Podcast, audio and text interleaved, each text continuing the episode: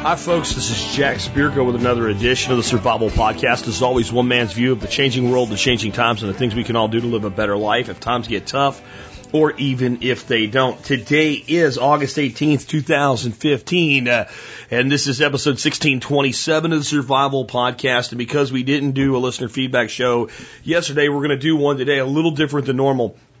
Usually I get into like three or four topics really, really deep. Today I'm going to go faster. I'm going to cover more, some feedback and some stuff that's just been going on on the blog and stuff like that. This was actually what I planned to do yesterday.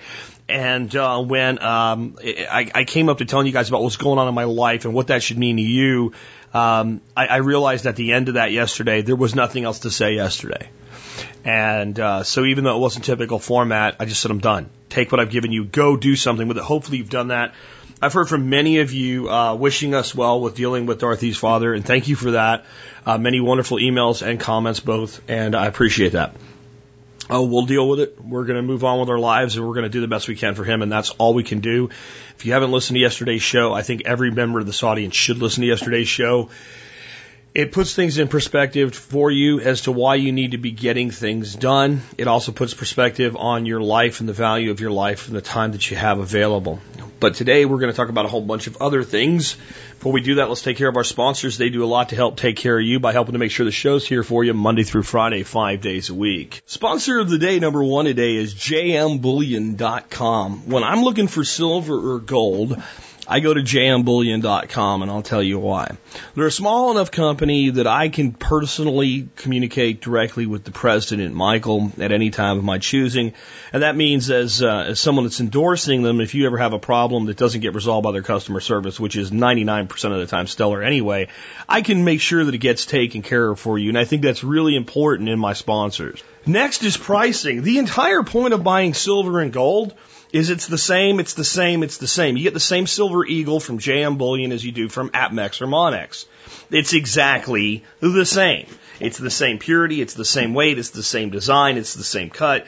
It is the same. It's like buying a Wilson basketball, whether you buy it from, you know, Walmart or Academy Sports and Outdoors, it's the same. That's the point. So why pay more? So why not deal with a company that's a small company that has great customer service, that offers free shipping on all orders and has better pricing when you're buying the same thing. Now, why silver and gold? I'm not an all in guy. I'm not the guy that like, you need to get out of the dollar. They're going to burn it to the ground. It's going to be worthless tomorrow. By the way, give me your dollars and here's some silver. I'm not that guy. But I do know that the plan for our money is a continued devaluation through the process of inflation, which is a hidden tax on the wealth of the American people. And I know that's the case because the former chairman of the Federal Reserve said so on the floor uh, of the, the United States House of Representatives while being questioned by Ron Paul. He admitted that and said it's okay. That's the way the system works. It's supposed to work that way. Well, if that's the plan, then my plan is to make sure I have a wealth assurance policy. We talk about insurance a lot, but assurance is, is equally important. And the way I personally do that is I have 10% of my net wealth roughly in silver and gold. I recommend that you do something similar. My personal recommendations are that you consider uh, a wealth assurance program of 5 to 10% of your net wealth in hard commodities like silver and gold. And if you need silver and gold, I can't give you a better recommendation than JM Bullion. Check them out today. And remember, members of our support brigade, you do get a discount on larger orders from JM Bullion. Check the benefits section of your MSB account to learn more about that. Next up today, sponsor of the day number two, westernbotanicals.com. Um, I am a big believer in going to herbs before going to conventional medicines, be they prescription drugs over the counter, I don't care. Um, I have personally found that herbs are a more gentle way to treat uh, the acute symptoms and chronic symptoms that we all deal with on a daily basis. Now, I'm not a doctor and I don't prescribe treatments and I never claim to. And the people at Western Botanicals, while they are a chiropractic facility, also don't make medical recommendations. They simply provide the highest quality herbs, raw herbs, and herbal supplements and other things like essential oils for your own use.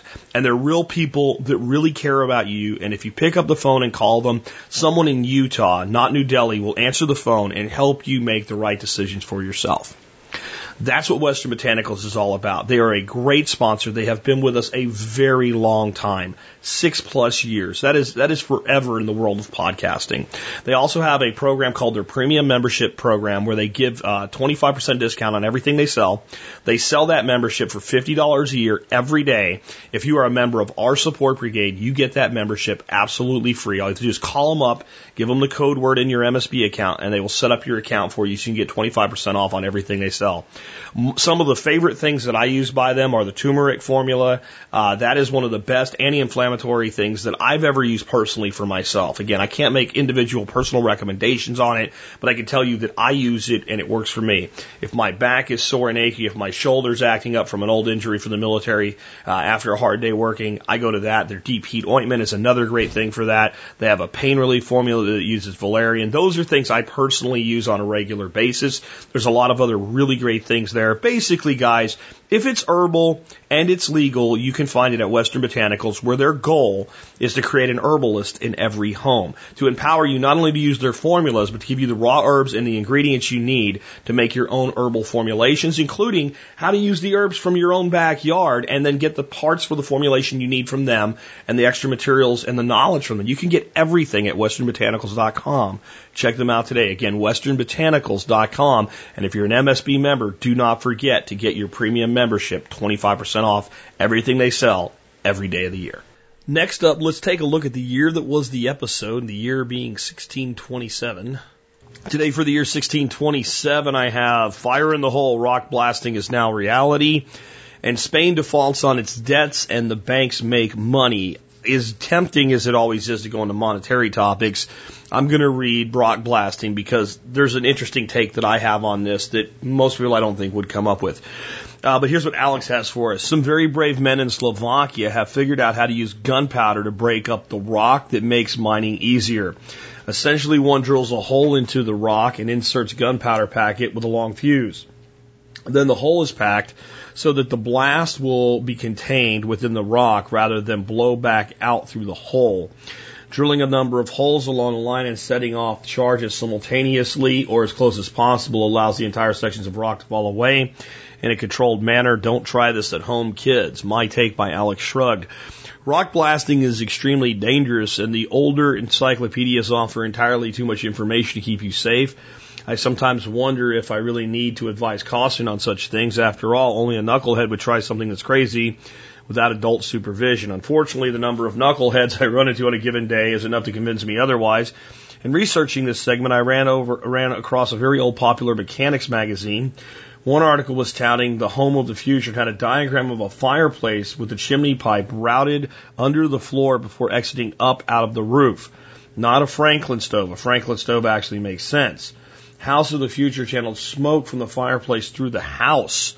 But this can be extremely dangerous if any vapors get in the living areas, you're dead. A fireplace heat transfer system like a French Franklin stove is completely separate from the exhaust gases. Uh, dying of carbon monoxide poisoning is a bad thing. There are other problems involved with capturing heat from the fireplace. Again, there are a lot of knuckleheads out there, especially college educated knuckleheads who use care. So that's Alex's take. Here's my take on this. A couple things. Number one, so Alex talks about trying to time all the fuses so that they all go off simultaneously to drop a cut out of the rock. You might want to do that. You might not want to do that. How do I know? Oh, my friends, you are about to learn something about Jack Spirko you probably didn't know. Many of you do know I come from a line of coal miners, and many of you have heard, heard me refer to my father's operations as a bootlegger at times, and as not a bootlegger of moonshine, but a bootlegger of coal. Yes, my father is, in his former life, was a coal bootlegger before he got into pallets. Yes, he's pallet jack now, pun intended. Um, but he was a bootleg coal miner. And he ran a coal hole uh, up until he was eventually caught by the Department of Natural Resources, DNR, who uh, ended up blowing his coal hole shut. That was the way they solved the problem, and he got a fine and told to go away, and he did. Okay, so whatever I say from this point on doesn't really matter because he was caught red-handed, so to speak, and it's all been dealt with. And at this point, we're way past any statute of limitations. But to mine coal, one needs dynamite. Where does one get dynamite? Well, today it might be difficult, but way, way, way back when I was a young teenager, dynamite was available if you knew the right person. It may still be, I don't know. But we ran a bootleg coal hole, and you cannot do that without dynamite. I'll just leave it at that. And blasting caps, yes, blasting caps uh, for dynamite. And they're set off by electrical charges now, have little numbers on them. Like a zero means as soon as you set the power to it, bang, it goes off, sets off the dynamite. And a three means a three second delay, a seven means a second second delay, and so on.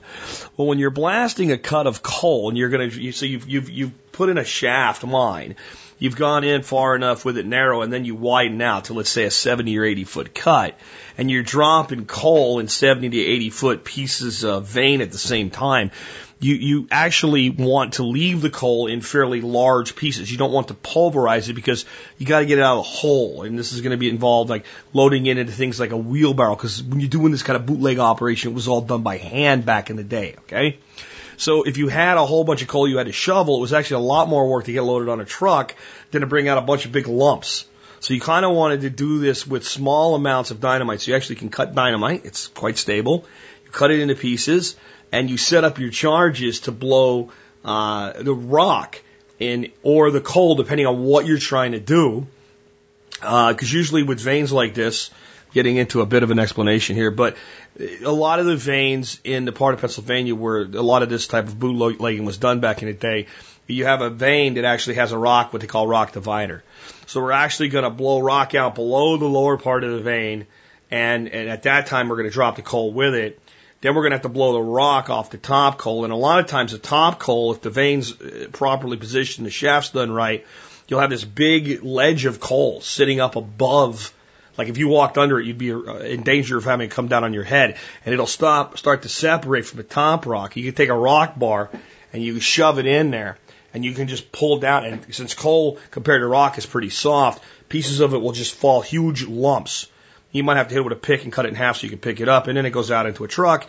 And the bigger lumps of coal sell for more at a breaker because they can control a lot more what size the coal ends up, whether it's a little bitty nut coal or bigger buck, buckwheat or, or 2B or whatever. Okay, so yeah, I'm, I'm throwing back to a little bit of coal miner stuff here.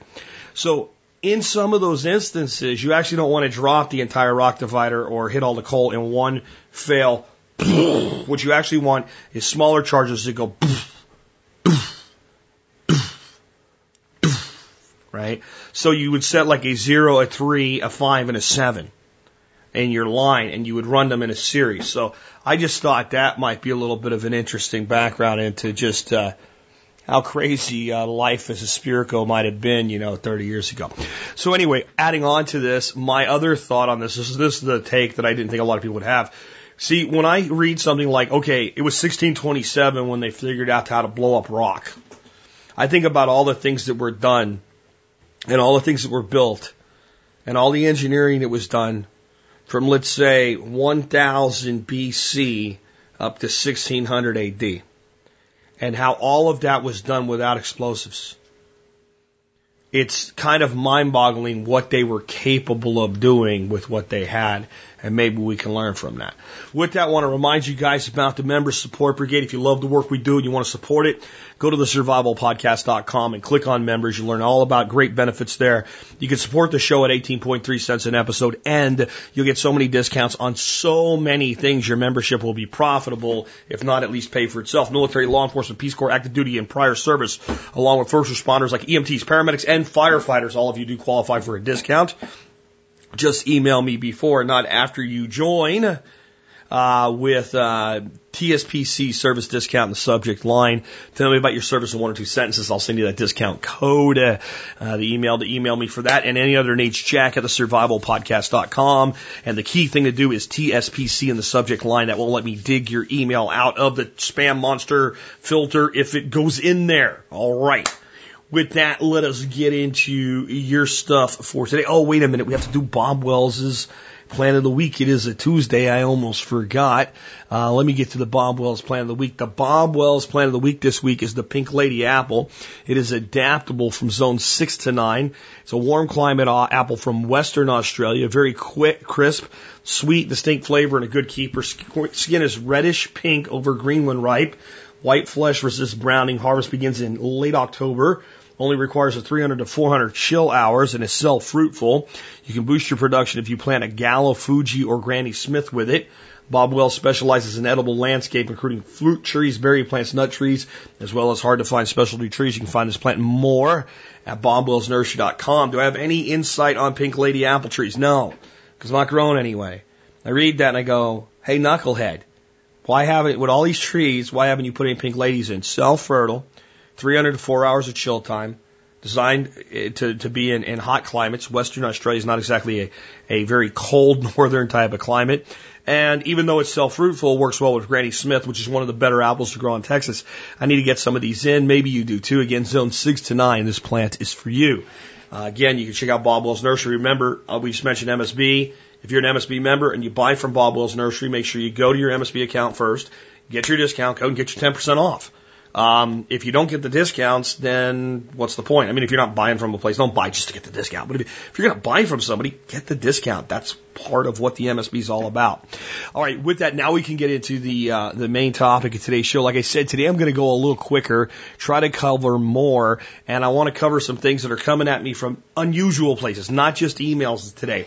So a very long time ago, uh, this is so long ago, I was still living in Arkansas. Uh, Maine Prepper, who I have a lot of respect for, by the way, put out this video, and that video was called uh, "Preppers Will Die." in the the role, the W R O L, without rule of law is what role means. Okay, W R O L, and it wasn't completely wrong, but it certainly wasn't completely right because the assertion was that there is an inevitability that we are going to have a a Patriots like collapse in this country. A 100% full on total collapse without rule of law everywhere. And I find that to be not impossible, but very, very improbable. I did a rebuttal video to it. And I also talked a lot about how the government has far more contingencies than we think the government has. Did this crap that you read in Patriots where like the economy collapsed. Remember Patriots the Coming Collapse, right? From James Rawles. It's an interesting book. It's it's like a train wreck. It's terrible, but you can't help but like like looking at it anyway. You, there's things that you get out of it that are interesting. And I actually enjoy, I read it twice. I thought it was a horribly written book, and I read it from cover to cover twice, and I enjoyed it even though I thought it was horribly written. Okay, if you if you get mad at me for that because you like James, I like James personally. Okay, don't get mad at me. It's just if you read it, you'll See what I mean? But in this scenario, what happens is this, uh, this, this economic collapse comes and like all the congressmen, all the senators, everybody, the Fed chairman, everybody like hauls ass and goes to Belgium or something. Nobody really knows where they go. They all just disappear. They all just leave. And some clown in Tennessee that's like some kind of low level bureaucrat becomes the you know presidential president and, uh, and you know brings in the UN eventually to take back over. But for years there's nothing. There's no one. There's no law enforcement. There's no control.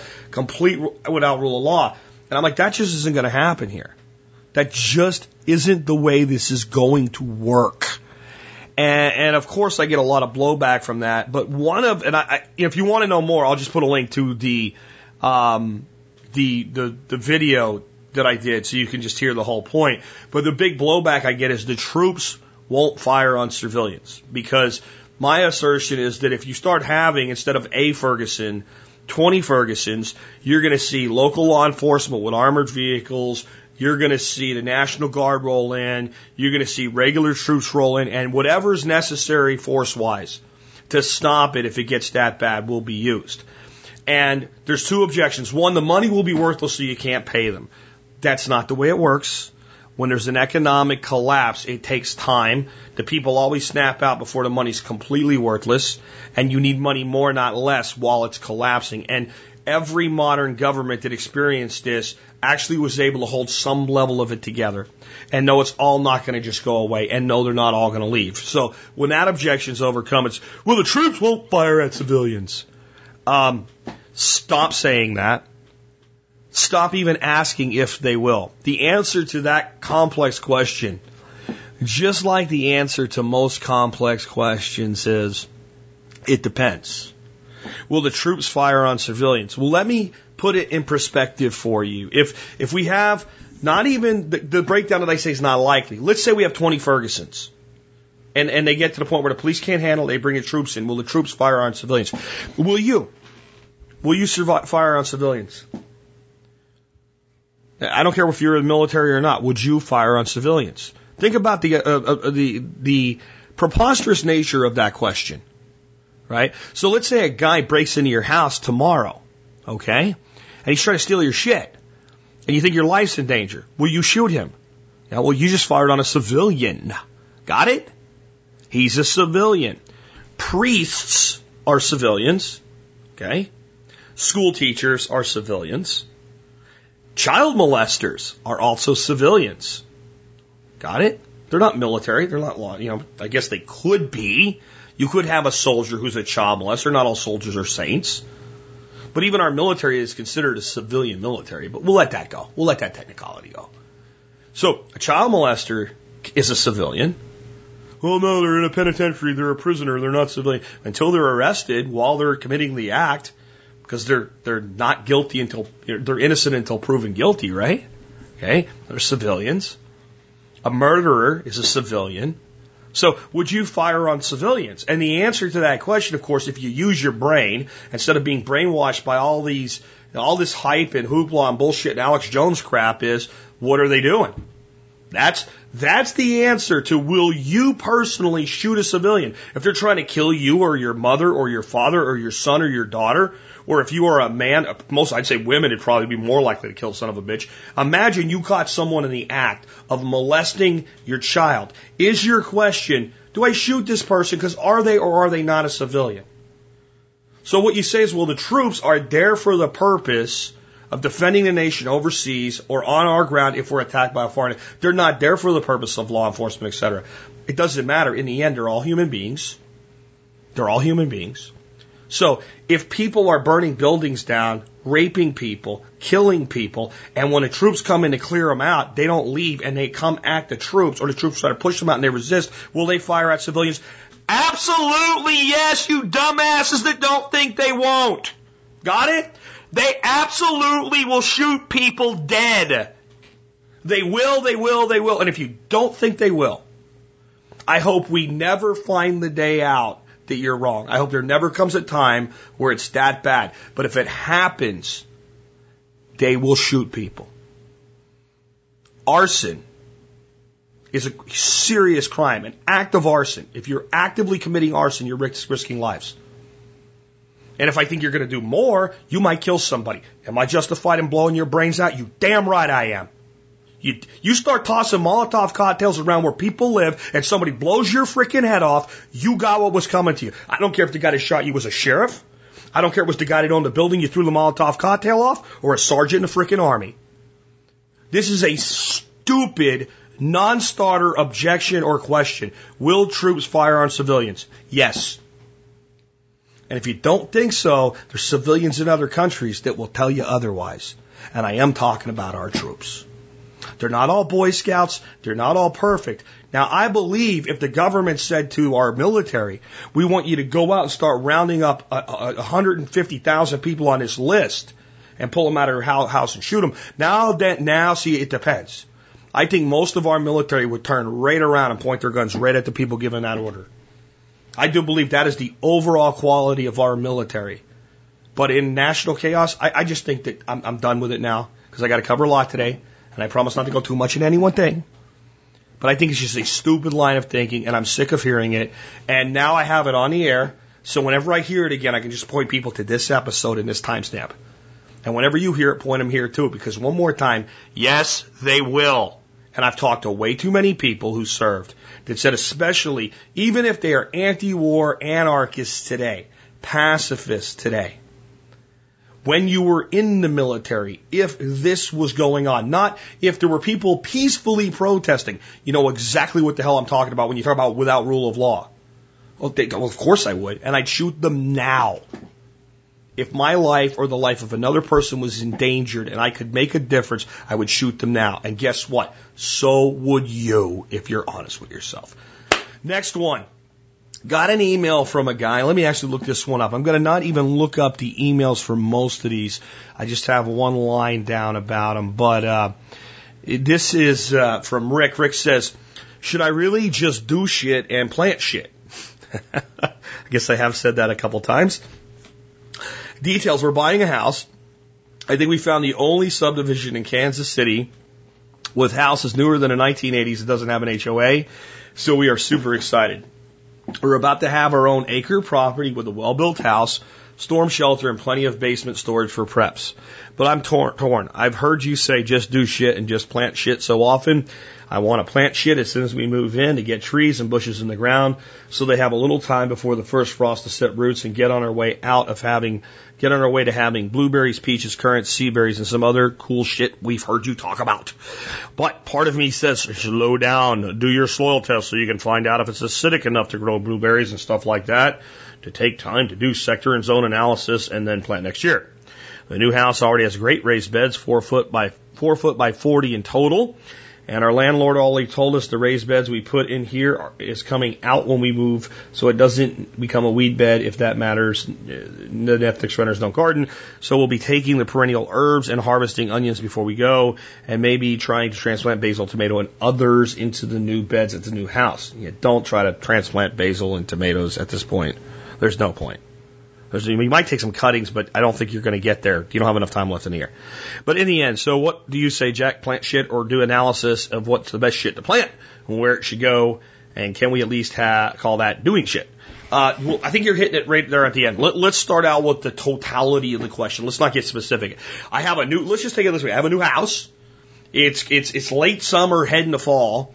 I want to plant some of my perennial bushes and trees in the ground before the leaves fall so the roots can get established. Okay, the first thing is we've just made a critical error in our belief.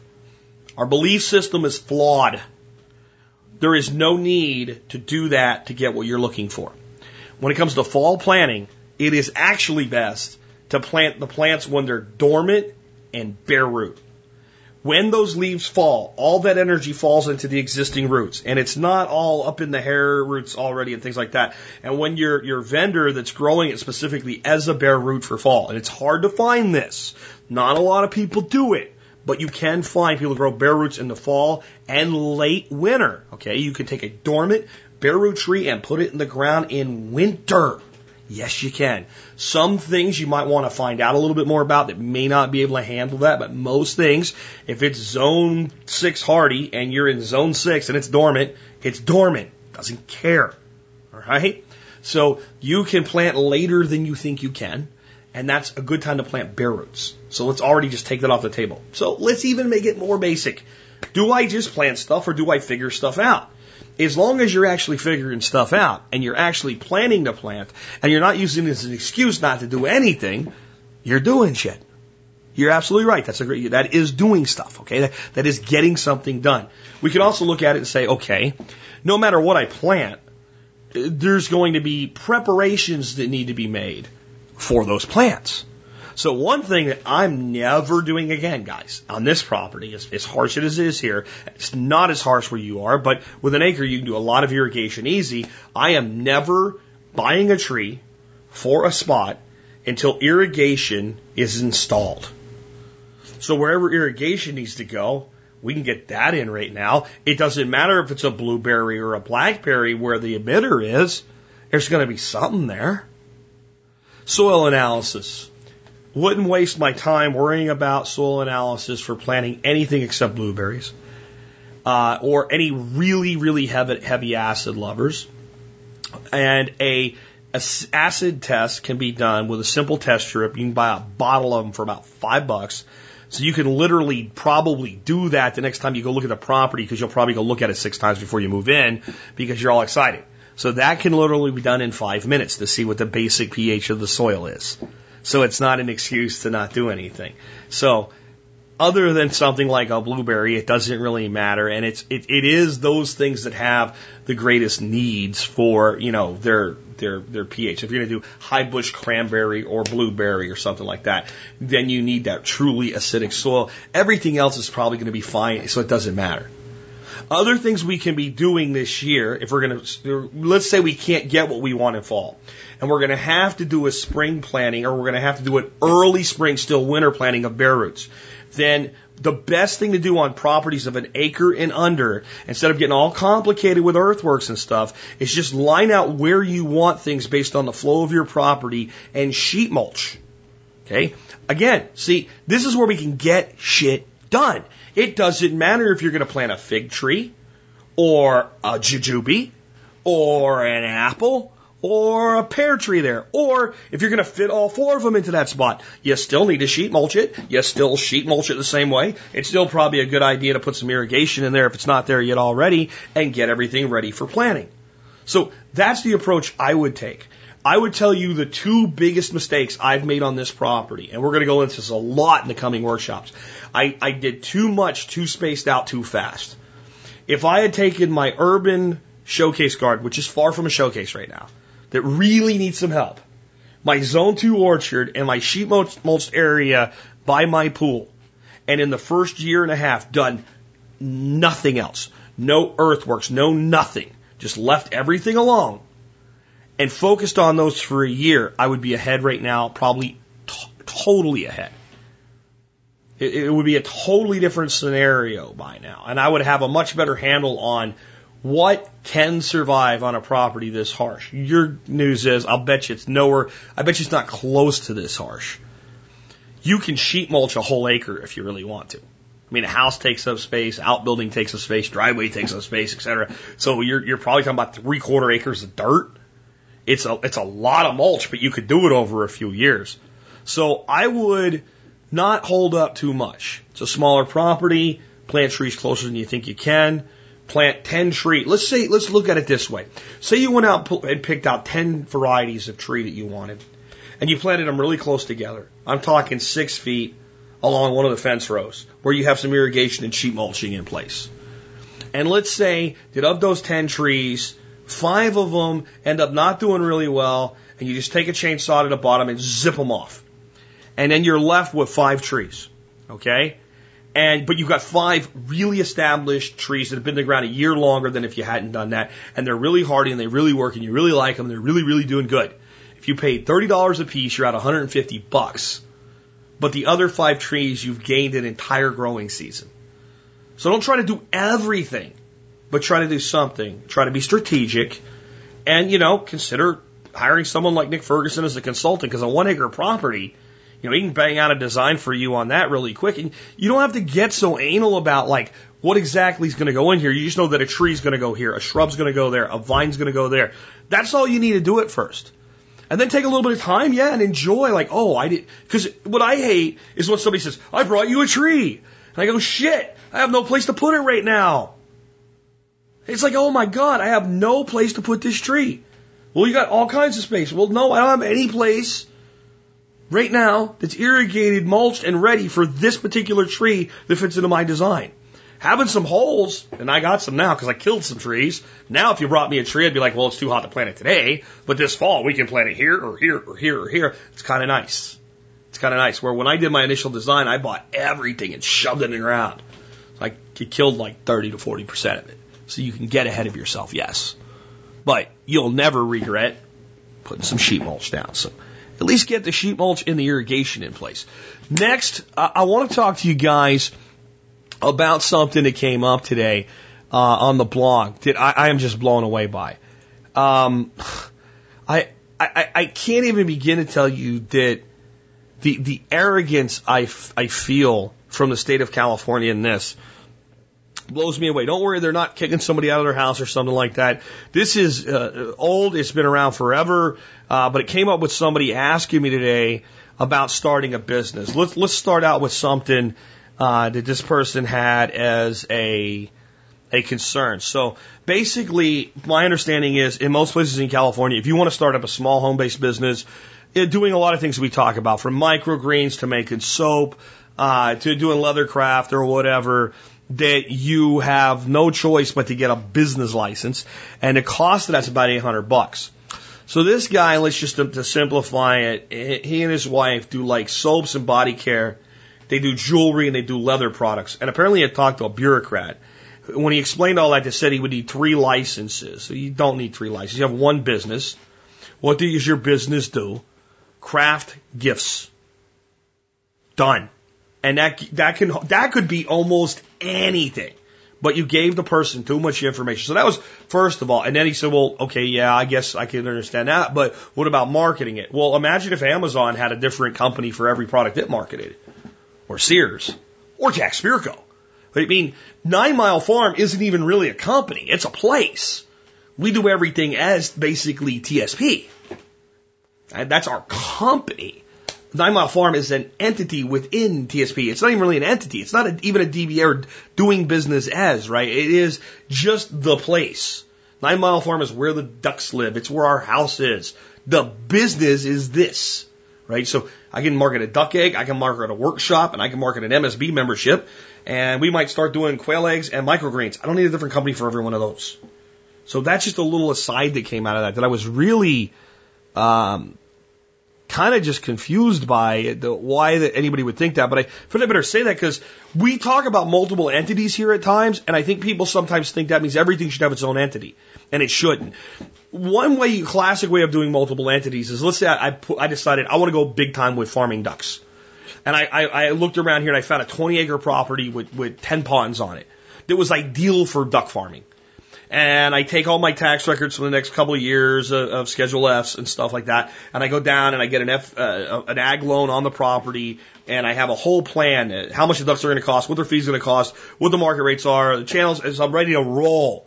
Okay, now it would be very stupid in that instance for, let's say, Jack Duck Inc. to own the property. I would I would create an LLP, limited liability partnership, unless a tax attorney told me otherwise, and I would buy the farm as that LLP, and then I would have Jack's Duck Eggs or Jack's Ag Products because there'd probably be more than because that might have a lot of other product as well eventually on it, and that entity would do business on the property that's owned by the, the, the LLP. That's a great way to hold property. The property doesn't really have an income; it just holds land. It just holds an asset. It it makes the property tax payment on the land. So you basically lease the property to yourself for the cost of the property taxes, the ag exempt property taxes, by the way. And that way, if somebody decides to sue Jack Duckco, they're not choosing Jack, they're not going to sue Jack Spirko because they can't. They have to sue the company first and try to pierce the corporate veil. And what they can go after is the assets that are like the ducks, and, and, and, insurance that that company holds and whatever, but it's not the land. The, the Jack Duckco doesn't own the land.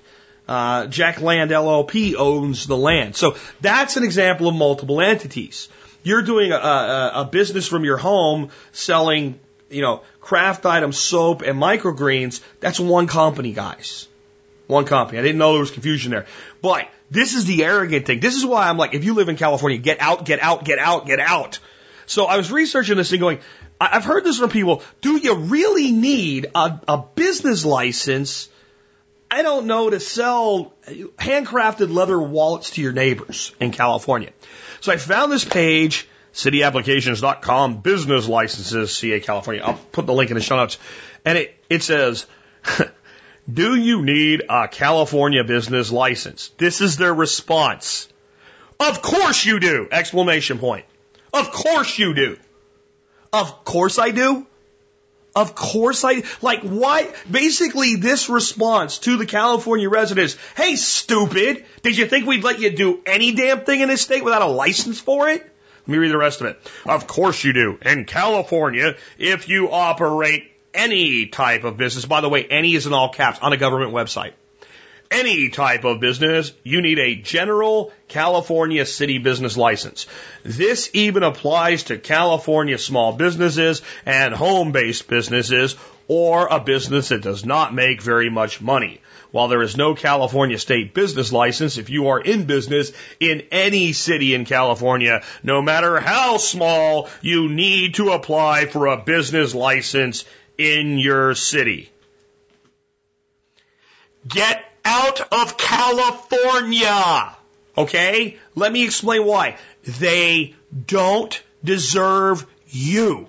They do not deserve the privilege of you being their resident with that attitude alone.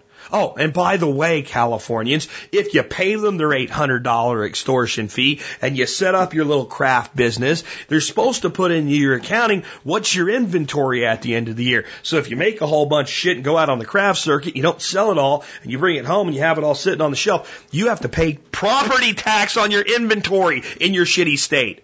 They don't deserve you. They don't deserve your money. If you have any entrepreneurial goals whatsoever, do not build your business in California. Do not give them another second more than required of your time, your talent, your energy, and your money. They do not deserve you. And I'm going to move on because I have a lot to cover today. Um, the next one. I want to tell you guys about the best piece of squirrel you'll ever eat. I want variety today. So Chris Prater, who's a great guy, uh, he's he's taught uh, at the most recent uh, Perma Ethos event. By the way, guys, he's going to be here. I don't know exactly what he's going to be doing. We're not really going to have him teach a class, though. I do have an open class spot. Somehow I have an extra hour and all this time, um, and I may give it to him uh, to to do something with. But he's going to be here, and he might set up a forge or something. I don't know. And he's going to be doing something while he's here. Plus, he's going to be participating in everything. But this is one of these guys that can like do everything. Like he wanted to maintain his own air conditioner and he had to have a, a certification to buy Freon, so he went and got his air conditioning certification. Just to kind of give you the kind of guy this guy is. And he's got a cool business he's working on uh, that he came down to spend a weekend with me to talk about. And um, while he was here, uh, we we uh, we were going to cook up some really nice ribeye steaks, and then we ended up making wrap bacon wrap cheddar jalapenos, and uh, that kind of filled us up. So we put the steak thing off, and Dorothy was tired from working outside and swimming all day and what have you, and a couple drinks. So Dorothy decides to go to sleep on the couch, doesn't care about dinner. And uh, Chris and I thinking, well, maybe we'll cook one of these steaks and split it or something because you know, we're kind of full. And we look outside, and there's a squirrel. So we, I go get the 22 and we chase the squirrel around the house. It goes up on the roof of the house. I'm like, we're not going to get it. Well, the stupid squirrel jumps into another tree. It's almost dark. It's hard to see. Between the two of us, we finally spot it. We shoot the squirrel. Down comes the squirrel skin the squirrel and quarter it, and I cooked the squirrel for Chris. And he says, one of my next like home dinner parties, I'm serving squirrel after that. That's how fantastic this is. So, how do you make a squirrel that good? I've heard people say squirrels are tough. You got to soak them in milk. You got to soak them in salt water. I'm telling you, we cooked this squirrel 10 minutes after it was dead, and it was tender. And here's the word you're not going to believe juicy. Juicy squirrel. No oil, no marinade, no nothing but a little bit of Chef Keith Snow's steak seasoning. That's it. How you ask? Glad you asked. So here's what we did. We, we skinned the squirrel. A few things to deal with because we ended up not being able to see him and he was hiding in a clump and we ended up gut shooting him. Actually, Chris got shot because I didn't have my glasses. I couldn't even see him and figured if I went inside, by the time I came out, it'd be gone. So I handed the gun to Chris. He shoots the squirrel. And uh, down comes the squirrel, and we skin the squirrel, and we quarter it into four quarters. The quartering's important. So basically, you've got the, the back leg and, and, uh, and, and, and half a butt roast uh, one side and the other, and then you've got the two front sides, the, the legs. This is so you can get a good flat contact with the grill. So we cut it up into four pieces. We sprinkle Chef Keith Snow seasoning on it. You let it sit for long enough to grill to get hot. So fire up the gas grill. You get it really, really hot, searing hot. And then you take your four little pieces of squirrel, or your ten little pieces of squirrel if you're lucky, you have some more squirrels. You throw it on there, you sear one side about three minutes. You flip it over and sear the other side about two minutes. You take all your pieces of squirrel, you put them into a foil pouch, and you seal that foil pouch up so no nothing can get out of it. You want an airtight, moisture tight seal. You turn the grill, you have both sides of your gas grill. So you, you, at this time, you want to get it nice and hot for the start. You kill one side off and you turn the other side way down like medium low. You put the squirrel on the side, you turn it off, you shut your grill and you walk away for 30 minutes. And when you come back and open that foil pouch, you'll see squirrel juice. It really happens. How did I figure this out? Uh, one day I shot a squirrel and I just made it that way. I don't know why I made it that way. If you try it, you will do a couple things. One, you'll start shooting squirrels. Even if you just shoot them with a pellet gun in your backyard, you'll realize, oh, that's that's a pretty good eating little critter right there. Um, and, and, and two, you'll probably never cook one any other way again. Um, it is fantastic. I just wanted to throw that in. Okay, another thing that I wanted to throw in today is we had a question recently about um, using city water for irrigation and was it bad? And I said, you know, it, it, isn't horrible, but one of the, the big issues is chloramine. Uh, chloramine is a like a chlorine derivative, and uh, the, the the problem that you have with it is it doesn't just evaporate the way chlorine does. So back in the days when municipal water uh, uh, people all they used was chlorine. Uh, if you wanted to uh, irrigate, you could do something like set up a couple 50 gallon drums, you know, just poly drums you can get cheap on Craigslist or whatever, and you just fill them up with no lid on them. And then you could just plumb a line from them so that you could water and you'd fill it up and you leave it a couple days and then you water with that water and you fill up another two and you just keep alternating. And, and that way all the chlorine would off gas. Well, that's kind of a pain if you're a municipal water guy. You don't want this, right? Because you have to keep adding chlorine, keep, keep testing levels and, you know, is it still in there by the time it gets to our people? Has it been, because there contamination around the way? And to be fair to these guys, like, as much as I hate fluoride in our drinking water, chlorine's in our drinking water in, in municipalities so people don't die. I mean, flat out, you can't run water to six million people in a city without something in there to inhibit the growth of bacteria and, and stuff like that through that much infrastructure. It's not possible. So they came up with using this stuff called chloramine. And when you use chloramine, it doesn't have this nasty habit of just off gassing. So the upshot of that question was, It'd be better if you could use rainwater or well water. That, that rainwater is probably your best water source for irrigation. Well water is number two, and then your number three and final choice is city water. Uh, and while it's not the most optimum, it's not going to destroy everything, and you're better off watering than having everything die. Well, ILW, whatever that means, came on the blog and said this.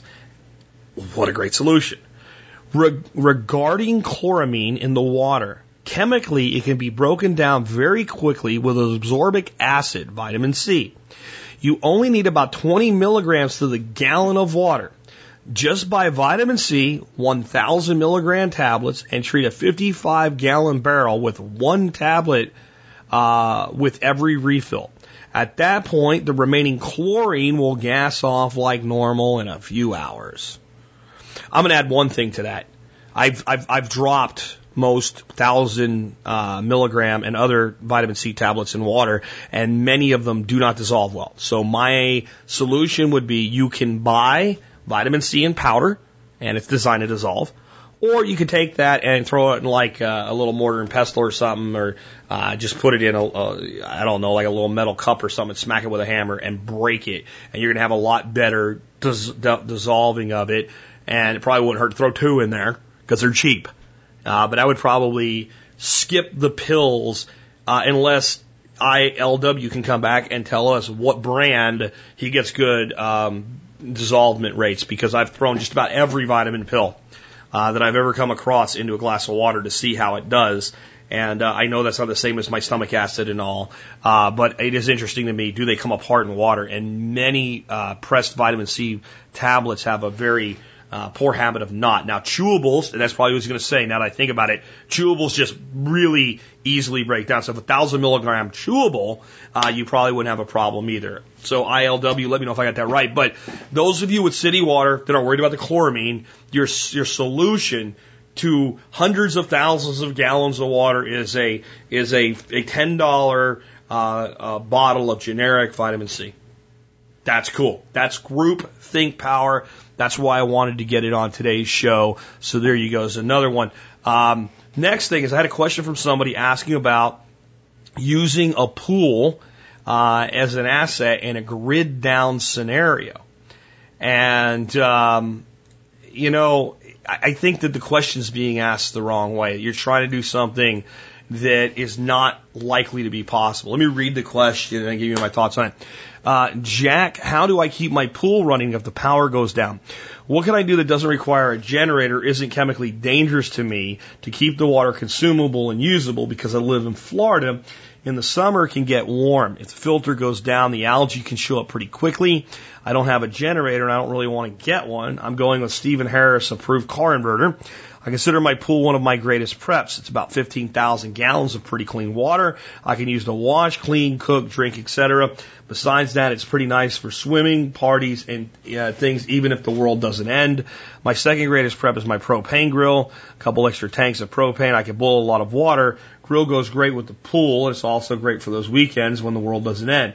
Perhaps you can do a show on stealth preps like these, uh, where there are real things completely clueless people would buy anyway, so we can help erase, ease them into preparedness. Thanks, Jack Bomb. Okay, here's the thing. With, without a generator, you're not going to run your pull pump because it's going to pull uh, somewhere between 750 and 1,000 watts or more, depending on what kind of pump you got. So you're not going to do it. It's not going to happen. The amount of solar you would have to put in to run a pump like that, you would, I guarantee you, if the power was out for any length of time, would have better things to do with your power than run a pump in a pool. So what do you do about it? Well, your pool, like most pools, probably uses chlorine. So if you're using chlorine powder to keep your chlorine levels right in your pool, you can continue to do that. You can use manual agitation and slowly add your chlorine, being careful not to breathe it in because it can poison you. My wife uh, remembers when she was uh, getting, uh, you know, doing like the basically like the. I think you have to do sort of like an internship when you get your nursing license before you can go off and just do anything. You have to work in an emergency room or something for a year or something like that. Um, no, because I wasn't with her at the time. But when she was doing like her first stint at the hospital, a young man came in that died from inhalation of chlorine uh, while working on pools. So always be careful with that. But you can keep the chlorine levels up, and that should help, not definitely make, but help keep your algae down. And then the other thing about a pool is the algae that's in your pool um, is is a lot of times a function of, of your balance of your pH and your total alkalinity. And if you don't have that right, even with very high chlorine levels, you won't suppress the algae. So most of the time, pools with algae have algae because the balance of the water is not right, uh, not because the pump is or is not running. Pump is not going to make algae not form. And it can only remove so much because a lot of the particles are so fine they'll go right through a filter.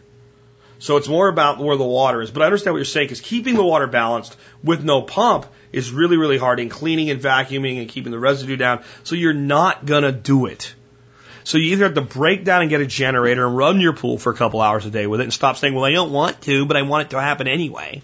Because uh, that's that's kind of what you're saying. I'm not meaning to be, to be a butt here today, but I'm in a weird mood. I'm trying to make today's show fun. But basically, it's like saying, well, I, I want a car, but I don't want to put gas in it, and I don't want an electric car, uh, but I want my car to run. Okay, we'll use liquid propane. I don't want to do that either. Okay, get a solar car. They suck, but at least you'll be able to go to like I don't know the movies or something. I don't want that either. I just want a car that runs with nothing right? And I, want my car to do 100 miles an hour for 400 miles without stopping. Okay, well, you need gasoline pretty much to make that happen. Okay? So if you want to run your, your, your pool pump in any cost effective manner, it's not there's no way to do it, but if you want to do it in any cost effective manner uh, that makes sense, it's going to be with a simple generator. And, you know, a, a 2K generator will do this. Uh, and it'll run quite a long time on 10 gallons. So if you really are married to that idea, get a generator. Stop saying you don't want one. The other way to look at this though is the asset in of itself is not pristine blue water full of chlorine that's not safe for you to drink. It's the water which can then be treated so that it can be drunk or treated so it can be used for, for, for, for bathing and what have you. So the answer is boiling and Berkeying. That's it.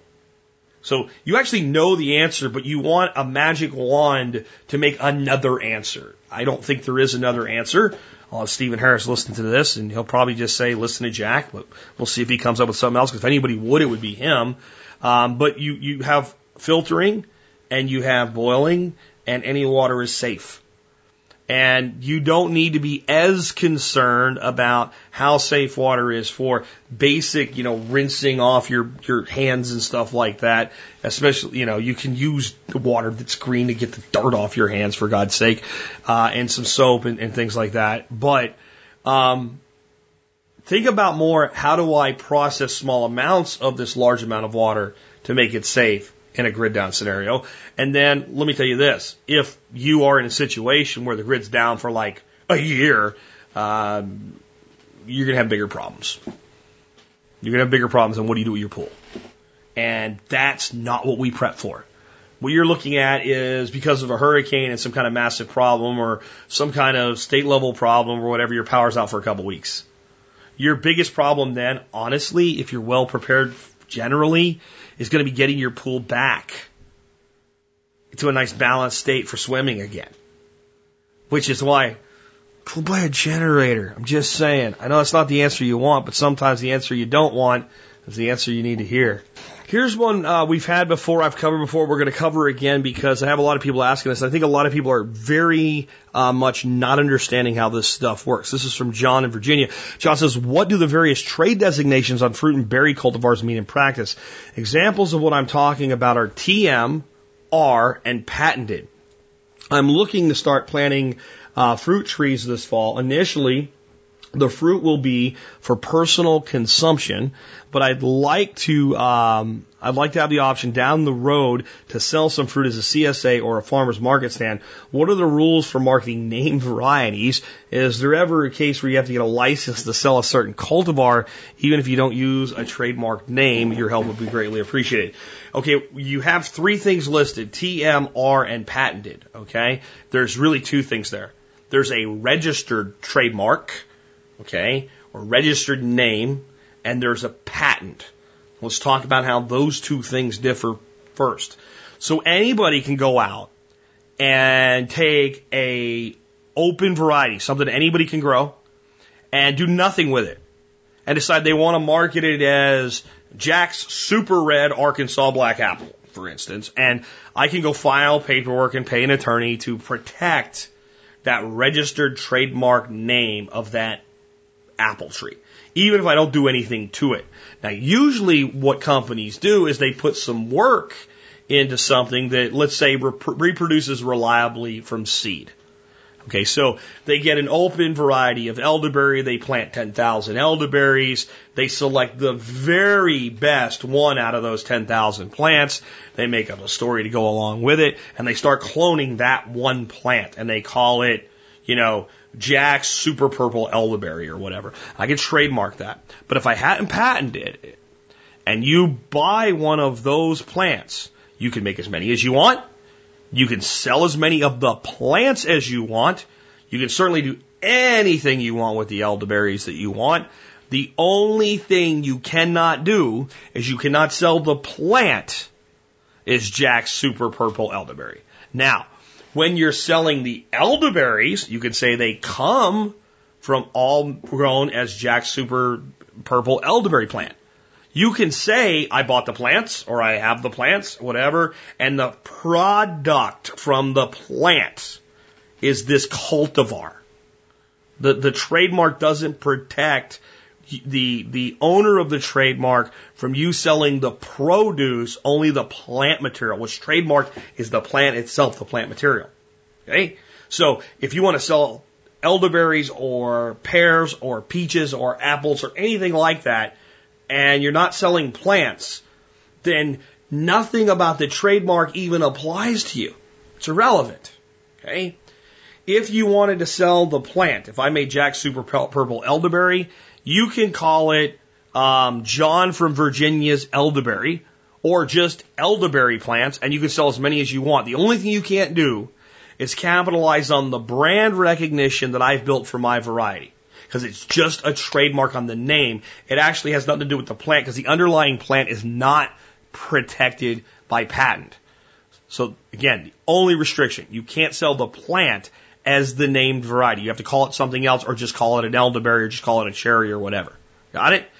All pro- production from the plant, you can sell it as anything you want. You can call it poop on a stick. You can call it elderberry wine made from plants that were from Jack Super Purple elderberry, if you think that's going to help you. If you think anybody's going to care. No problem. Patented. Patented is a different animal. But where does it and doesn't it apply? You selling fruit at a CSA or a farmer's market stand or anything like that. The patent is still irrelevant. It doesn't mean anything. If they come out with a new apple tomorrow and they call it the tyranny apple, patented by the federal government, And the federal government owns the tyranny apple patent. And let's forget about the plant, what that means for the plant, the trees, the propagation thereof in a minute. But the tyranny apple. We do not let you propagate our tyranny apple without paying us for the freedom of doing so. Okay. So now you buy a hundred tyranny apple trees and you plant your tyranny apples and then you pick your tyranny apples and you take them down to the farmer's market. No problem. And can you say they're tyranny apples? You bet you can under patent law. Nothing to do with the patent. Okay. So your primary concern doesn't even pertain to this. Okay. Where the patent steps in.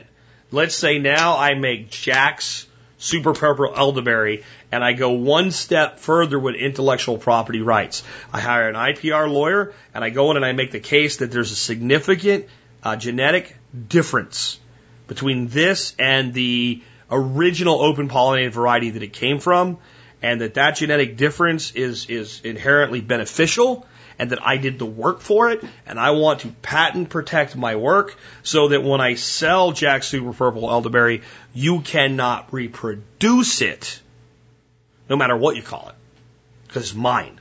It's my patent. And it's either 18 or 22 years. It's somewhere in that realm that that patent lasts and then it expires. Okay, so you can't patent a tree forever. And a lot of patented things we'll get to in a second, but they're not really patented anymore. Even if they say they are, they're not. Protected by patent 113699775001.net, dot six, whatever, right? Well, if you look at the patent, and it says expired. That's great. It was protected by that until it wasn't, right? The patent's still there. It still exists. It exists in perpetuity. Maybe the person that made it is proud of it, but it doesn't actually have any teeth anymore. While it has teeth, now you buy Jack's super patented um, purple elderberry, and you say, "I want more of these." Can you now propagate it on your own property for your own personal use? Technically, no. You have to pay me a license fee to reproduce my plant, generally in the range of a dollar a plant. Here's where it gets gray. First of all, will anybody know? Uh, small guy on a small piece of property, probably not. And the patent owner probably doesn't give a damn because he ain't got. Now, you go and you're going to put in 50,000 elderberries as part of a silvopasture model, and you buy 10,000 and propagate 40,000, you're in a commercial business, and you get caught, you got a big problem. You're in violation of patent law and subject to major, major consequences for it. Or if you start patenting them and selling them out the door and somebody catches you, they're going to look down on that too. Some patent holders will say, you know, you can propagate a hundred a year minimum, so you send us a hundred dollars for up to a hundred and a dollar a piece afterwards. Really, really easy to work with. And some say we protect our distribution channels. We don't want to work with small time producers. If you want more of our plant, you have to buy them. You can't propagate it. But what happens is one day, a magical day, the tyranny apple becomes the non-tyranny apple. The patent expires, and then the fact that it was ever patented is irrelevant. And a lot of plants that are out there right now that a lot of home nursery type people and small nursery type people are afraid to produce. They could produce as many as they want and sell the plants and call them exactly what they are. Because patent does not necessarily, in fact, does not mean trademark. So if I create Jack's Super Purple Elderberry and I patent it, but I do not trademark it, once the patent expires, not only can you propagate it, but you can even sell it as what it is. If I also trademark the name, once the patent expires, only the trademark's in force, and now you can propagate it, but you have to sell it under a different name. But the production is never affected. The apple itself is never affected. The, the pear itself, the cherry, the elderberry, the strawberry. Of course you can sell those, and you can say what they are. So your biggest concern does not apply here. But for those of you who want to propagate, especially propagate for resale, I guess that the big takeaway is just because it says protected by patent, whatever, don't necessarily believe it. A perfect example is Ison's. Ison does a lot of muscadines. They have probably 20 varieties of muscadines that say protected by patent, blah, blah, blah, blah, blah. I'd say of those 20, 14 to 16 are currently expired, and the majority of the ones that are uh, still under protection will expire within the next three to four years. So that's another thing. Those of you that are thinking beyond what John is and say, well, eventually I want to be able to propagate these. If the plant's going to take three or four years before it gets enough mass on it to really propagate with it in earnest, then there's three years left on the patent plant some shit, get it in the ground. By the time you're ready to start replicating it, the patent's expired. See, that's you got it. What the more you know, the more power you have. Next question is that. Uh, let me see who this came from real quick. Uh, Matt Matt says um, you talk about inoculating legumes all the time. What hell does that mean? And do I need to do it even if I have like rabbit manure and stuff like that in my soil? And the answer is you never have to inoculate legumes, but you probably should if you can. So let's talk about what it actually means. So there is a, a there are specific types of rhizobacterium. These are bacteria that have interactions with the root levels with different legumes. And different leg a legume is a bean. Not all legumes are beans, but a peanut's also a legume, for instance. But most legumes are beans. And for instance, a cowpea is a legume. Okay, a cowpea is like a little bee, bean pea hybrid type thing. Even though it's not a hybrid, it's is it really a pea or is it really a bean? I don't know. It looks like a pea, but it's more tastes like a bean. So we have a cowpea. And that cowpea has certain bacterium that will coexist with it in a symbiotic way. And those bacteria will form nodules on the roots of the cowpea. And the cowpea will give certain exudates. Just think of that as, as, as plant root squirts. Okay? Little sugars, little carbohydrates and sugar and protein squirt it out and says, here, bacteria, you can have this. And the bacteria say, yummy, and they eat it and they use it and they form little colonies. These colonies look like little pinkish white uh, lumps on the roots. And those bacteria form nitrogen, and that way the pea gets some nitrogen from the bacterium. And when the pea's done its thing and the bacteria have kind of gone dormant, some of that extra nitrogen goes loose into our soil. So we can use legumes as a part of soil building, not as to, to build our soil, but as a component in our soil building regime. If that bacteria is not present, those colonies cannot form and that legume cannot fix bacteria because it's, or nitrogen because it's not really, it's not really the legume that fixes the nitrogen, it's the bacteria. So when we inoculate it, we buy an inoculant for what we're planting and we apply it when we put down the plant. Sometimes we do it dry. So as we put the seeds in, we just put some dry powder in there. I like to do what's called the slurry method. This is where we get like a bowl of water. We dump our cowpeas or green beans or whatever in there, and we put some of our inoculant in there. Usually it's in peat. And when we rub our hands in there and kind of macerate it all together, there's like a quadrillion of them in there. And they immediately recognize through that innate intelligence that even these little tiny bacterium have ooh, this is a cowpea. Or if it's a different type of bacterium, it might be, ooh, this is a soybean. Because a soybean and a cowpea do not use the same bacteria.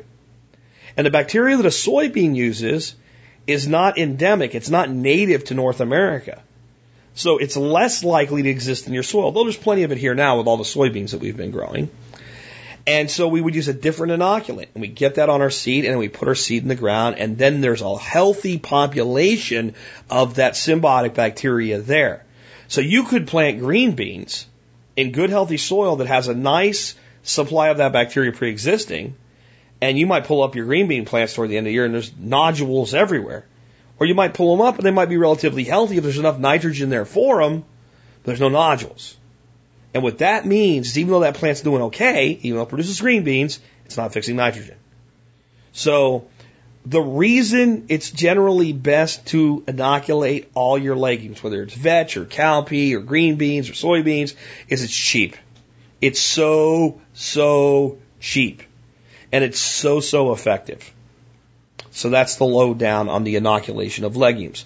So the last question I have is about chickens and dealing with a um, with light sensitivity and keeping the day length longer for my chickens. And this is from Roslyn in North Carolina. And my questions for Steven Harris. I'm going to do this one. Steven can listen and chime in if he has anything to add, and I don't think he will, other than maybe some parts. So, what would be the best way to provide 12 hours of day length to chickens in a coop in the winter without electricity in the coop? I'd like to use supplemental lighting in my chicken coop in winter to keep my hens laying eggs. My coop's almost 170 feet away from the nearest, 75 feet away from the nearest electrical outlet. I don't need very bright lighting. I would need to program the light to turn on and off at the same time each day. Is there a programmable battery based solution? Yeah, no. Okay, let's start out with a very simple solution. As long as you're willing to go shut it off, you won't need a timer for this. You can go online and find a, a lot of LED white Christmas light style lights that have a little bitty solar panel built in that run on a one or two rechargeable AA batteries. And they use a photosensitivity little eye on them. And they charge up all day long. And then when it gets dark, the lights just magically come on. It's dark, light comes on. The only problem with this, and I'm thinking, how am I going to get that inside the coop or whatever? Give me a minute. I'll get to it.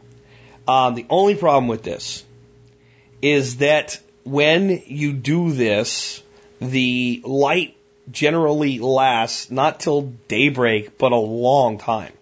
Uh, I have a set on some fencing that I put up for nothing else when we have events here, so nobody's drunk walking around at night and walks into the, the three foot fencing and, and, and keels over it, right? So it just lights up the fence like, here I am, don't forget I'm here. Um, so we put that out there and I've gone out, you know, at three o'clock in the morning and they've gotten dimmer by then, but they're still on. And you don't want your chickens having like 20, 22 hours of light. It's going to freak them out. So the simplest solution I can give you is to get one of these light setups and put, just cut the, cut the, the, the, the wire and splice in a few extra feet so that you have a little bit of extra distance from your solar panel. And then on one side, it, it doesn't really matter which, wire in a simple switch just a simple on off switch. And then mount the little solar panel on the south facing wall of your chicken coop. Drill a hole in the chicken coop and pop the wire through there and then splice the line back on. Leave the switch on outside and do something to protect it from moisture if you're that worried about it. But just, you know, well sealed up will be fine because these things are designed to work outside to begin with. You might be a little bit worried about your switch. You can dick around with that if you want to, but you don't really have to. Okay? Put a little inline switch in there. Just a little flip, flip, flip, little toggle switch. And, and then string your LEDs around the, the, the upper part of the inside of your chicken coop. The sun will go down and the light will come on in the coop, which is nice because there'll be a little bit of a lag. It'll be a little darker in the coop and a little lighter outside. And the chickens start to get scared and they all go in the coop and the light comes on. Okay? All you have to do is figure out what time the light needs to go off. You have to go out to your chicken coop anyway. Go out to your chicken coop, close the door, turn off the switch. No timer needed. Is it fully automated? No, but if your coop was fully automated already, you'd have some sort of power there and you wouldn't be worried about it. If you had automatic doors, those things don't work on wind power. They, you can have a door closed with wind, but it's not reliable, right? So you'd have some sort of battery power out there if you did that. Now, if I want, if I was dead set on I want a timer to turn it on and a timer to turn it off, um, I would probably go out and I would get Moultrie deer feeder batteries, two of the big 12 volts. And uh, that would give me plenty of reserve power there uh, to do what you would need to do to make this happen. I would put those together in parallel, and you should always check before you wire batteries if you aren't 100% sure. You can look it up real simple, but parallel means positive to positive to power and negative to negative to ground, right? So I would set that up, and Moultrie is one of the best deer feeder companies out there. They have the batteries and the solar panels that are like made for each other and you can get a little like five watt solar panel. They're designed to run deer feeders, which run timers, by the way. And uh, you set that again. You mount that on the outside of your chicken coop. On the inside, build a little shelf. Set your little battery pack you've built, and you can make this as big as you want. Honestly, those batteries are about fourteen dollars a piece, and for what you're doing, they're plenty. And then you could set it up with a very small um, inverter and yes, it's going to have to run that inverter, but that's pretty low draw. And then get a simple timer and you set that and plug that in your inverter and then you plug your lights into that and you set your timer. And that's, that's going to give you all that you need. And that won't cost you but, I don't know, 75 bucks in total. And, and to run one string of LED Christmas lights, you're going to actually use more power running the inverter then you're going to use running the light. So the timer draws so little, it's almost irrelevant. Um, my only concern is to make sure you have enough battery power to keep the inverter operational. Another way to do this though, right? If you, ins- if you insist on a timer and you're just saying basically when it's dark out, I don't want to go to the coop anymore. I want to go out and close the door. I want the light to be on inside and I want it to shut itself off so I don't have to go back out there. And I don't want to wait till eight o'clock at night. If, if it's like it's sun up at eight and I want the light to go off at eight, I don't want the, I, I don't want to wait. I, I, I want this to be on a timer and I don't think it's going to run my inverter for that long. Okay. You still have to go out there. So you get a mechanical timer that basically you set, uh, I don't really mean mechanical, it's electrical, but the way you set it is you just say, go off in two hours. This is not something, you're not breeding reptiles here. You're trying to get chickens to lay extra eggs. Okay? So you don't need this to be to the millisecond. You just need, okay, it's like five o'clock and I got the birds in bed and, and I want this to go off around eight, so three hours, boom. So you can set the timer very, very quickly.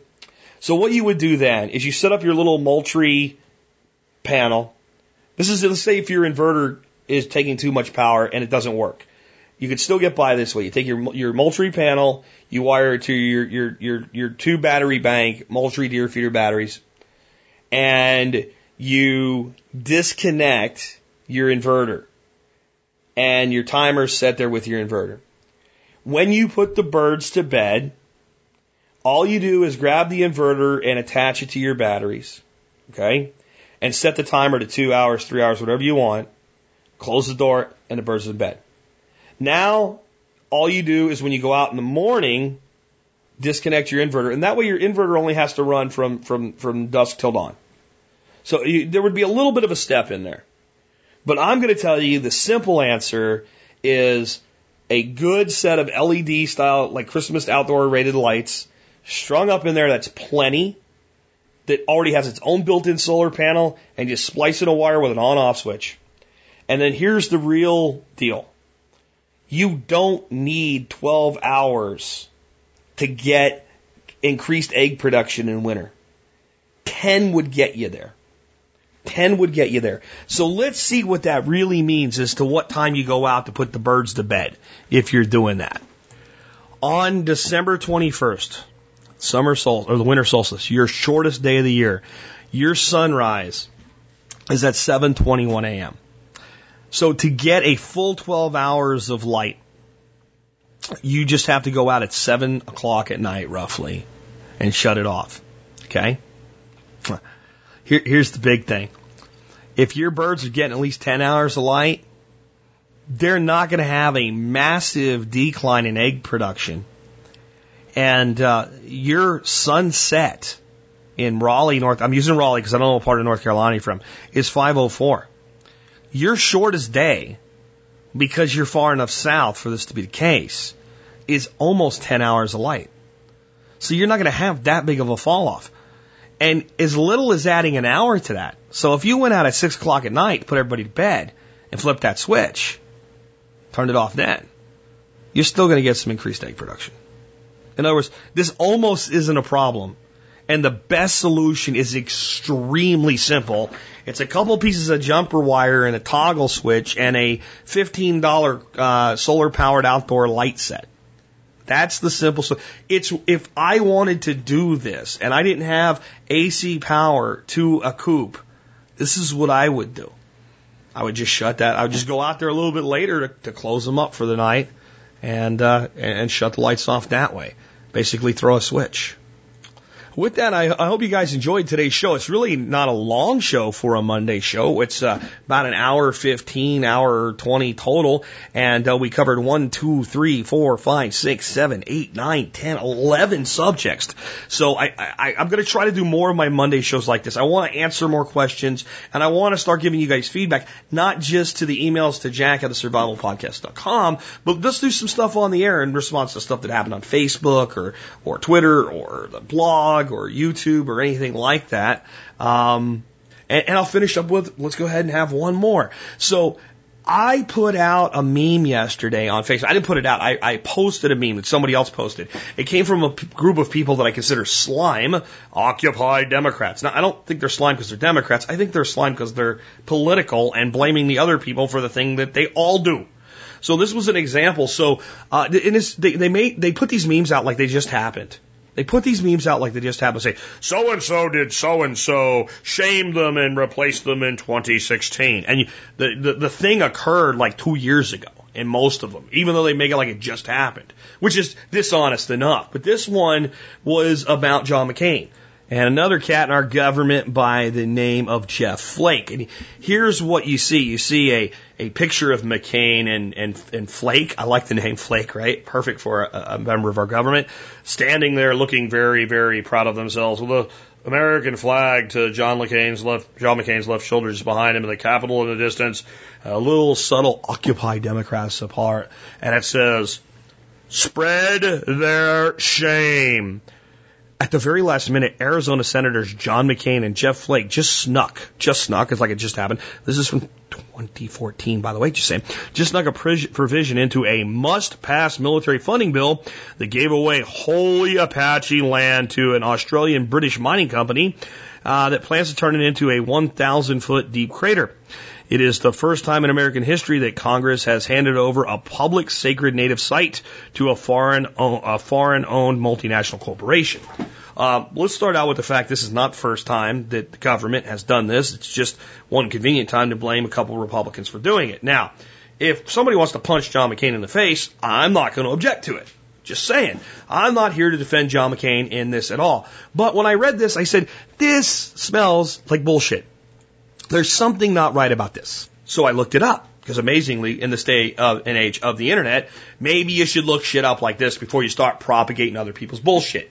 And this is what I posted on Facebook. I posted this picture and I put time for another round of bust the bullshit political meme. Well, this is part true, but think about this. The people that made this meme feel that the NDAA was a must pass act. I think the NDAA does more harm than doing some mining and not actually owning the land. Not saying Native Americans should lose one damn thing more. Just pointing out the NDAA, which violates your constitutional rights, was a much bigger crime. Occupy Democrats clearly are scumbags. Stop propagating their bullshit for them. And I put a link to Snopes which is using Snopes, which everybody says you can't use Snopes because it's all Democrats, to disprove Democrats.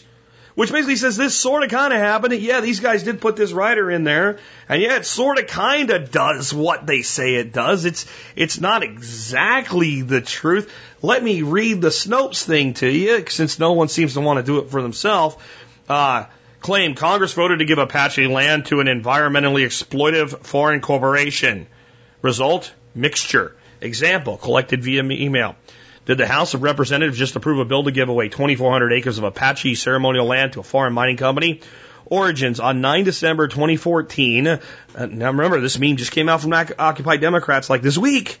They just did it in 2014. Anyway, the site Addicting Info published an article titled House Votes to Sell Apache Land to Foreign Corporations. The tribe is furious regarding a trade of federally managed land in Arizona of cultural significance to the Apache appended to an unrelated and more urgent bill involving the National Defense Authorization Act or NDAA.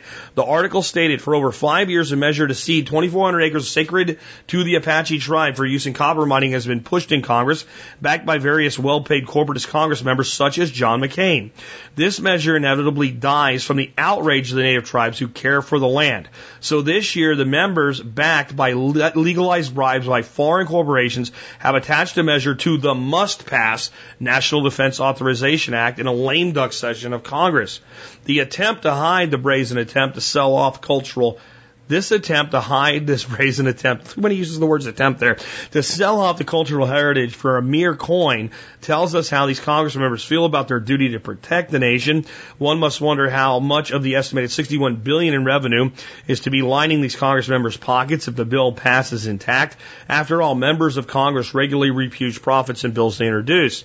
The article linked to a more detailed explanation of the controversial member.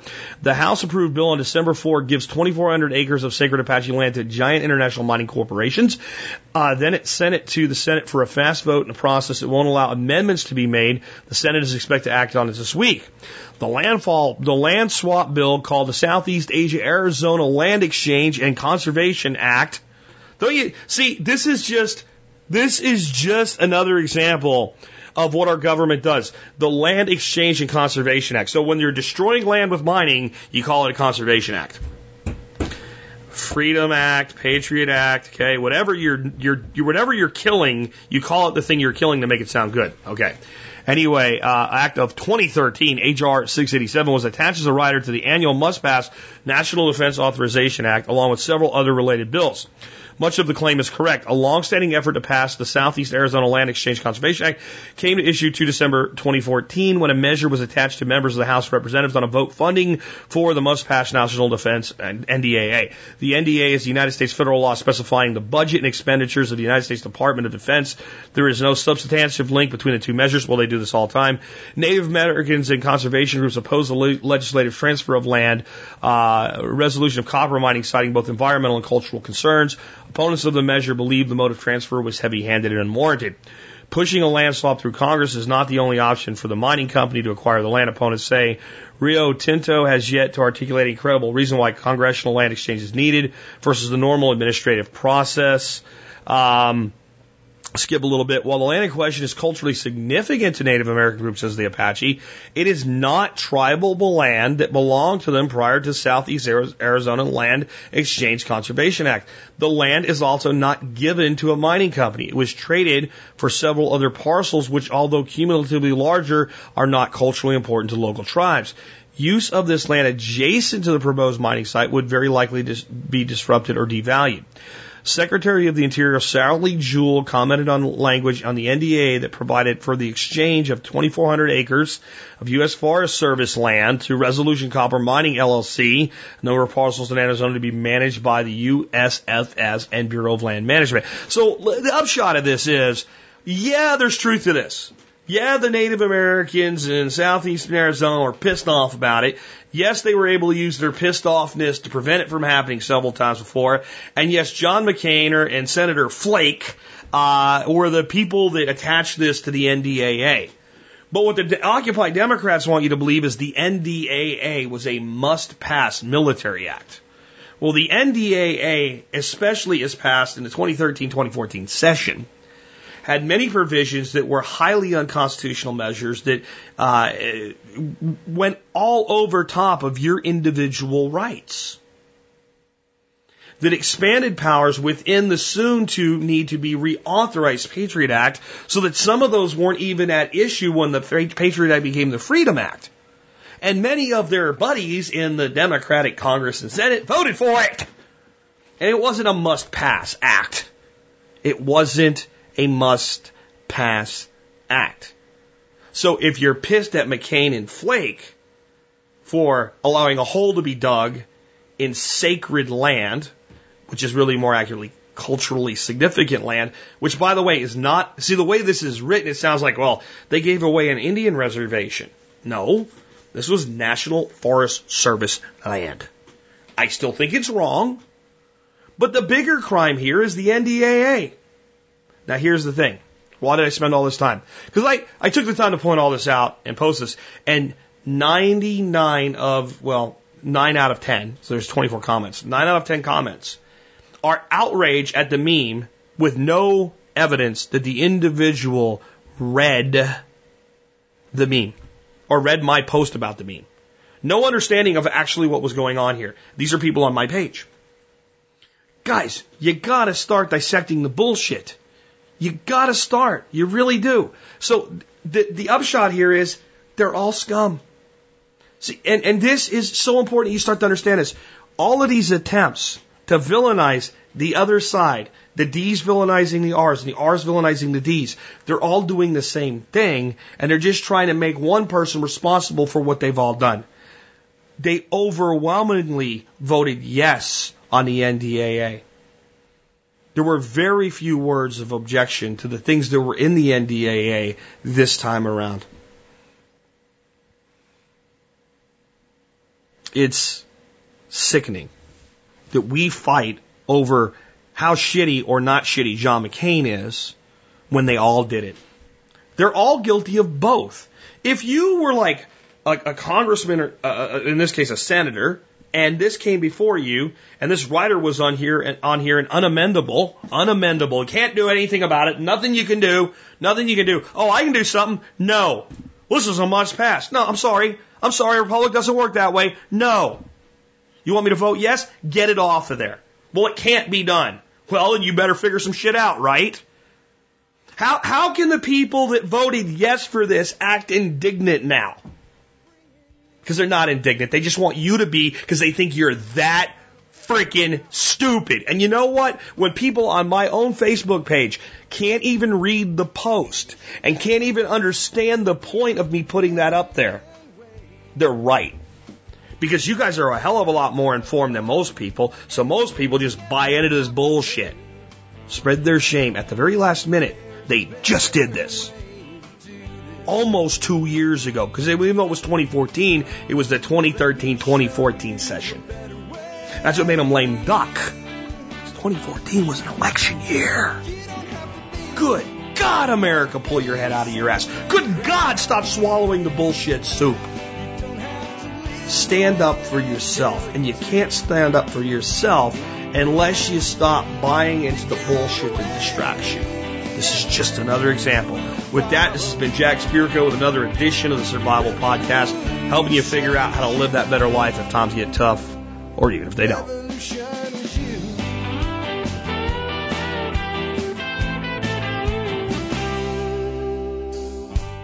Seeing our food these days, you know it's on our TVs. Sometimes we forget we are what